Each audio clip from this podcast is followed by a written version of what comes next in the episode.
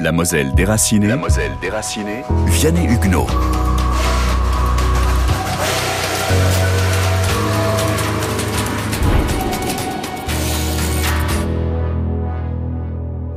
Tout le monde.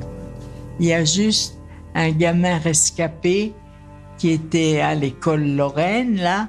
Hein, il y avait de l'école le samedi à ce moment-là. Et il nous a dit, on arrive, il est arrivé chez nous. Il tue tout le monde, il tue tout le monde. Nous sommes le 10 juin 1944. Dans l'après-midi, Oradour-sur-Glane traverse l'enfer. De ce 10 juin, la mémoire de Marie-Thérèse Petitgan n'a rien laissé échapper, aucune image, aucune couleur, aucun souvenir de l'horreur. Trois ans et demi plus tôt, en novembre 1940, Marie-Thérèse a 11 ans, elle attend le bus à Charlie, au nord-est de Metz, le bus de l'expulsion.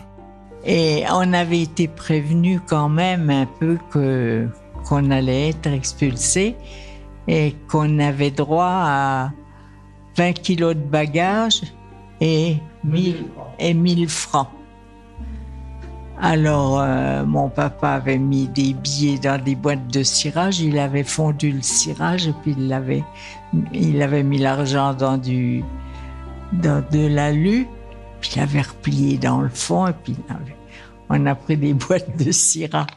Il y avait des sous dedans. Oui. Direction Metz, puis Lyon en train, Limoges et finalement Laplot, un hameau à l'écart du centre d'Oradour-sur-Glane dans la Haute-Vienne. Le village entretient une tradition de l'accueil. Il abrite des républicains espagnols, des évacués d'Alsace, des juifs de Paris et désormais des expulsés de Lorraine. Oradour leur fait le don d'une vie paisible. Un jour, il y a une dame qui est venue euh, en demandant s'il n'y avait pas une famille nombreuse. Alors mon papa a dit si, on était huit, parce qu'elle avait une cuisine et deux pièces, dont c'était des Alsaciens qui étaient dedans, qui avaient fait les deux autres pièces. Ça fait qu'on est atterri à Laplot. Je ne sais plus comment on est venu, si on est venu à pied, il faisait nuit déjà. Je, ça, je me rappelle plus. On a eu à manger, grande cuisine voûtée, et puis, on a dû dormir au château la première nuit. Et le lendemain, ben, ils se sont, Madame la comtesse s'est débrouillée pour, euh, pour qu'on ait des lits, quoi, des, un peu de. Hein, alors, on est, mes parents dormaient dans la cuisine, mes frères dans une pièce, j'avais deux frères, et les quatre filles mon papa s'est acheté un vélo tout de suite. Il allait faire les fermes et comme il discutait bien, il avait une bonne langue, ben, il se faisait aimer tout le monde. Et puis il a fait un potager. Madame de Saint-Venant lui a donné un morceau, un grand morceau de terrain, cultivait tout. On avait à manger. Il élevait des, un cochon, dont il fallait lui éplucher les patates parce qu'il ne les mangeait pas. Le cochon, les poules, les lapins, il élevait tout, tout un bétail. C'était très paisible à Oradour. C'est pour ça qu'ils sont venus là-bas. Ils, ce sont les SS de la division d'Asreich. En effet, ils viennent là pour ça, parce que la région est calme et sans maquis. Cette division SS, réputée pour sa cruauté, ambitionne un effet dissuasif. Il faut semer la terreur à Oradour-sur-Glane, en faire un exemple, et ainsi décourager les populations d'apporter leur soutien à la résistance.